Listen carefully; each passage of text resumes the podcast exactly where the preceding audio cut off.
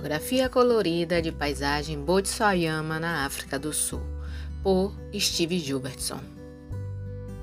No crepúsculo do pôr do sol, na paisagem da savana africana, uma silhueta da árvore sagrada, o baobá é iluminado.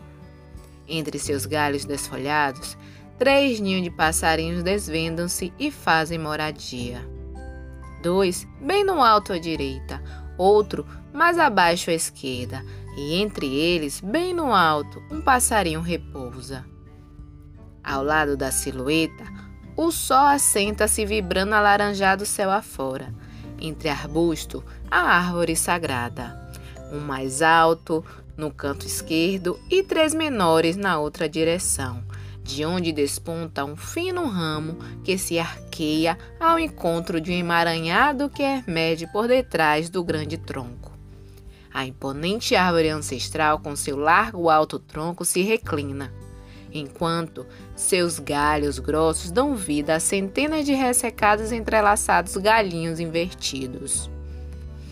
Audiodescrição: Carla Rosas e Aurelice Marques. Consultora: Sandra Vicente.